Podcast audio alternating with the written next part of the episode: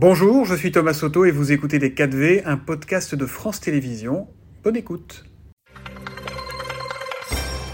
Bonjour Olivier Dussopt. Bonjour Mathis Marteau. Vous êtes ministre du Travail, vous êtes l'un des ministres les plus exposés ces dernières semaines, parce que c'est vrai qu'il y a la réforme des retraites qui arrive, celle de l'assurance chômage. Vous entamez demain d'ailleurs, à propos des retraites, le troisième cycle de négociation avec les syndicats. Et ce troisième cycle, il va porter sur les mesures d'âge. Est-ce que ça veut dire qu'on va forcément reculer l'âge légal à 65 ans? Ça veut dire deux choses. D'abord, ça veut dire que les concertations se poursuivent avec l'ensemble des organisations syndicales et l'ensemble des organisations patronales. C'est un point important puisque depuis plusieurs semaines, nous prenons le temps de discuter avec tous et d'écouter leurs propositions. Nous allons ouvrir ce cycle sur euh, l'équilibre du système. Cela renvoie à des questions autour de l'âge, ça renvoie à des questions autour euh, de la durée de cotisation. Ça renvoie aussi aux propositions que porte telle ou telle organisation syndicale, telle ou telle organisation patronale. Et le premier temps, c'est d'abord d'écouter. À, la fin, nous annoncerons, et la Première ministre euh, et moi-même annoncerons la réforme des retraites. Et nous nous inscrivons dans une feuille de route. Cette feuille de route, c'est celle que le président de la République a fixée. Où il a indiqué pendant la campagne présidentielle que sa feuille de route, c'était un relèvement progressif de, l'âge de départ à la retraite, à 64 ans en 2027, à 65 ans en 2031. Nous avons aussi dit qu'il n'y avait pas de totem, que nous étions prêts à regarder, à examiner, avec un double objectif qui est absolument majeur. C'est à la fois d'améliorer notre système, parce qu'il est injuste, il n'est pas lisible, il ne protège pas assez, euh, notamment les petits retraités, mais un deuxième objectif qui est de le redresser, puisqu'il est en déficit. Mais Olivier quelles sont vos marges de manœuvre? Est-ce que vous pouvez jouer à la fois sur les années de cotisation et sur l'âge de départ l'âge légal de départ. Nous, allons voir, parce que nous avons aujourd'hui une réforme qui s'applique déjà, la réforme qu'on appelle la réforme Marisol Touraine, qui consiste à relever progressivement le nombre d'années de cotisation qui sont nécessaires pour avoir une retraite à taux plein. Cette réforme s'applique. Nous avons aussi la, perspective d'un relèvement de l'âge. Et, pourquoi est-ce que nous travaillons sur ces pistes-là? Pourquoi est-ce que nous ouvrons cette discussion? Et je ne veux pas préjuger de son issue, parce que nous savons que le système est, déficitaire. Lorsqu'on regarde les hypothèses du, Conseil d'orientation des retraites, qui est indépendant, son hypothèse centrale, c'est un déficit de 12 milliards et demi en 2027 et de presque 15 milliards en 2030 à condition d'être au plein emploi. Si nous ne sommes pas au plein emploi, les déficits seront plus importants. Vous voyez bien que les syndicats sont complètement opposés à toute mesure d'âge, par exemple, de reculer l'âge légal, ils n'en veulent absolument pas. Ils le disent, ils l'ont rappelé, et je respecte les positions qu'ils expriment. Donc il peut sortir de quoi de ces négociations? la, question que nous devons poser, c'est est-ce que nous sommes prêts collectivement à travailler un peu plus, et d'abord travailler plus nombreux, travailler un peu plus longtemps, à la fois pour garantir notre système de retraite, garantir un système de retraite pour nos enfants, nos petits-enfants, et leur garantir sans qu'ils soient écrasés par la dette. Parce que si on ne redresse pas le, déficit, si on ne redresse pas le, système, si on ne l'équilibre pas, c'est la perspective d'une dette, et, donc c'est la mise en danger du système. Les, concertations, elles permettent de, tracer un chemin, de trouver des points de convergence, et je le dis aux partenaires sociaux, patronat comme syndicats. Je leur dis que si nous sommes d'accord sur tel ou tel point, ça ne veut pas dire que nous sommes d'accord sur tout. Et donc, nous essayons de trouver le maximum de convergence. Euh, juste, est-ce que vous êtes certain de votre méthode, en fait? Parce que vous allez annoncer effectivement votre mesure, votre réforme avant les vacances de Noël, aux alentours du 15 décembre, et ça risque effectivement peut-être de perturber les départs en vacances des, Français. Est-ce que vous ne pourrez pas attendre le, 15 janvier pour annoncer nous, tout ça? Nous avons un calendrier que nous avons annoncé il y a plusieurs semaines. Et vous y tenez. L'intégralité des partenaires sociaux s'est félicité du fait que nous prenions un, dernier temps de concertation, un dernier cycle de, de réunion. Nous avons dit que la réforme serait présentée avant Noël, qu'elle ferait l'objet d'un texte. Nous présenterons les grandes lignes avant Noël il y aura un texte au mois de janvier pour que le Parlement soit saisi. Alors, il y a également l'assurance chômage. La réforme de l'assurance chômage qui a été votée malgré de fortes oppositions. Le principe, on touche une indemnité chômage moins longtemps quand la situation de l'emploi s'améliore.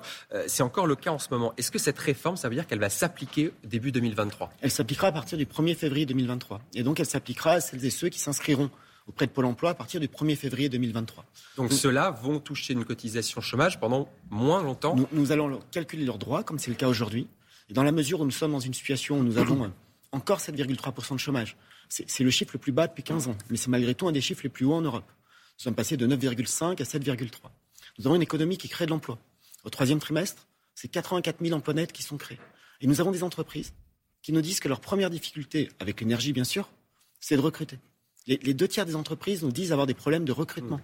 Nous avons une entreprise sur trois, notamment dans l'industrie, qui nous dit je n'arrive pas à répondre à toutes les commandes, je n'arrive pas à me développer aussi fort que je le pourrais pour des problèmes de main-d'œuvre. Et donc, nous devons avoir un système plus incitatif. C'est la raison pour laquelle nous allons effectivement diminuer euh, la durée maximum d'indemnisation de 25% avec une précaution. Cette précaution est que si dans 18 mois, dans 24 mois, la situation est, devenue mauvaise, personne ne le souhaite. le chômage repart à la hausse. S'il revient à un niveau supérieur à 9%, ces droits seront reconstitués. Personne ne souhaite que le chômage remonte. Et au contraire, nous souhaitons continuer à le faire baisser. Mais ça veut dire qu'en fait, ceux qui restent encore au chômage aujourd'hui pendant deux ans, alors qu'il y a plein d'emplois qui sont non pourvus dans les entreprises, ils font quoi? Ils font pas assez d'efforts pour trouver un travail? C'est plus compliqué que ça. On a un problème de formation, on a un problème d'accompagnement. On a parfois des problèmes d'isolement et de rupture depuis longtemps avec euh, le monde du travail. Il y a d'autres solutions. La, la, question de l'emploi ne s'arrête pas à la réforme de l'assurance chômage. Depuis octobre 2021, un tout petit peu plus d'un an, nous avons un plan de réduction des, des tensions de recrutement. Nous avons investi très fortement dans la formation des demandeurs d'emploi. Une seule comparaison, en moyenne, depuis 10 ans, ce sont 600 000 demandeurs d'emploi qui ont accès à une formation chaque année. Au cours de la dernière année, c'est 1 600 000. Et cela veut dire quoi? Ça veut dire que parmi les demandeurs d'emploi de longue durée, nous avons permis le retour à l'emploi de plus de 280 000. Parmi eux, il y en a 150 000 qui sont des demandeurs d'emploi de très longue durée. C'est une bonne chose pour eux et une bonne chose pour les entreprises qui recrutent. L'autre grand dossier du moment, effectivement, c'est ce qu'on appelle le partage de la valeur. En fait, comment mieux partager effectivement les bénéfices des entreprises? Certains proposaient de faire une surtaxe, ça a été rejeté par, par le Parlement. Il y a donc une réflexion que vous menez, vous allez mener avec les syndicats euh, pour essayer effectivement de trouver euh, une sorte de participation. En fait, c'est le dossier de la participation qui est un peu le, le, le mouton qui revient depuis les années 69, depuis le général de Gaulle. C'est la volonté exprimée pendant la campagne présidentielle de faire en sorte que les, lorsque les entreprises dégagent des profits, lorsqu'elles dégagent de la valeur, lorsqu'elles vont bien, les salariés puissent être associés et puissent bénéficier de ce partage. Et on peut arriver à un accord, ça fait plus de 50 ans. Je le souhaite. C'est la, la, première fois, justement, depuis très longtemps, que l'intégralité des partenaires sociaux, les cinq syndicats représentatifs, les trois organisations patronales représentatives, acceptent d'ouvrir une négociation telle que prévue par le Code du travail. Ils ont jusqu'au 31 janvier pour mener cette négociation.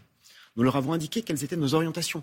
Nous souhaitons que les dispositifs de partage, d'intéressement, de participation se, se généralisent. Pourquoi nous le souhaitons? Parce qu'aujourd'hui, nous avons déjà des outils et, la participation, l'intéressement, ça ne représente que 3%, en moyenne bien sûr, que 3% de la rémunération des salariés. Ils ont accepté ce, travail de négociation. Et donc, nous respectons leurs négociations, indépendamment de la négociation des partenaires sociaux. Il y a des expressions politiques. La majorité, et notamment Renaissance, s'est exprimée, a dit euh, sa volonté, son envie de participer, de contribuer au débat. Le parti va faire des propositions avec Pascal Canfin. Tout en, tout en respectant évidemment le dialogue social, puisque l'objectif que nous avons, et, et l'espoir que, que, je nourris, c'est qu'un accord puisse être trouvé entre les partenaires sociaux pour qu'on puisse, nous puissions le transcrire et faire en sorte d'améliorer ce partage de valeur. Ce sera effectif à partir de quand, justement, cette nouvelle loi sur le partage de la valeur? Les, les, organisations syndicales ont, et, et, patronales ont jusqu'à la fin du mois de janvier, donc il faut voir ce qui sort de leur discussion, s'il y a un accord ou pas et comment nous procédons. Par contre, d'ores et déjà, dans, dans, toutes les entreprises, des outils existent. La, la loi qui a été examinée par le Parlement au mois de juillet, euh, adopté, et je le rappelle, 149.3, parce qu'on dit souvent qu'il y a beaucoup de 49.3. Ça, c'était le budget rectificatif, là, qui a été non, voté normalement. aussi la loi de pouvoir d'achat du mois de juillet. Fait, qui avait été votée la loi sur l'assurance chômage que vous avez évoquée, qui passe 149.3 aussi. C'est la démonstration qu'on qu avance. Mais cette loi qui a été promulguée le 16 août 2022 permet déjà, facilite déjà la mise en place d'accords d'intéressement, de participation, permet la création d'une prime de partage de la valeur dans des conditions extrêmement simplifiées. Mais ça ne se fait pas partout. Il y a beaucoup ça de salariés qui n'ont pas d'augmentation de salaire alors qu'il y a 7% d'inflation. Ça ne se fait pas partout. Il n'y a pas de, de, de prime de partage de valeur ou d'accord d'intéressement partout. Mais nous avons mis dans la loi tous les outils pour le faciliter et de plus, de plus en plus d'entreprises s'en saisissent. Juste un dernier mot à propos des métiers en tension, parce que là, vous avez lancé avec votre collègue Gérald Darmanin une, effectivement, une première concertation, des annonces sur la future loi immigration. Vous avez dit qu'en gros, il y aurait des, des facilités pour les métiers en tension, pour faire venir effectivement euh, certaines personnes de l'étranger. La droite est vent debout, dit que c'est effectivement une régularisation massive. Ce que, ce que, nous avons dit ne concerne pas des, des personnes qui vivent à l'étranger en dehors de l'espace européen, puisqu'en matière d'immigration pour le travail, on parle d'étrangers non communautaires. Il y a liberté de circulation dans l'espace de l'Union européenne. Euh, ce que nous avons dit, ce n'est pas que nous voulons faire venir plus d'étrangers pour des motifs professionnels. Ça doit être une façon subsidiaire de pourvoir ou à des, manques ou à des, difficultés de recrutement, mais de manière subsidiaire. Par contre, ce que nous avons dit avec Gérald Darmanin, c'est qu'aujourd'hui, nous avons dans notre pays des hommes et des femmes qui sont là depuis longtemps, qui travaillent de manière déclarée, alors même qu'ils sont en situation irrégulière parce que leur titre de séjour n'a pas été renouvelé pour d'autres difficultés. Il faut regarder la, réalité en face et regarder aussi le fait que beaucoup d'entre eux travaillent dans des métiers en tension. Et donc permettre la régularisation à des hommes et des femmes qui sont ici depuis longtemps, qui travaillent depuis longtemps et qui sont par ailleurs très utiles à l'économie, ça nous paraît une mesure de bon sens. Ça n'est pas une régularisation massive. C'est prendre en compte la réalité, répondre à un besoin économique et reconnaître l'implication et la volonté d'intégration de ces personnes. Merci beaucoup, Olivier d'être venu dans les 4V. Très bonne journée. C'était Les 4V, un podcast de France Télévisions. S'il vous a plu, n'hésitez surtout pas à vous abonner. Vous pouvez également retrouver tous les replays en vidéo sur France.tv.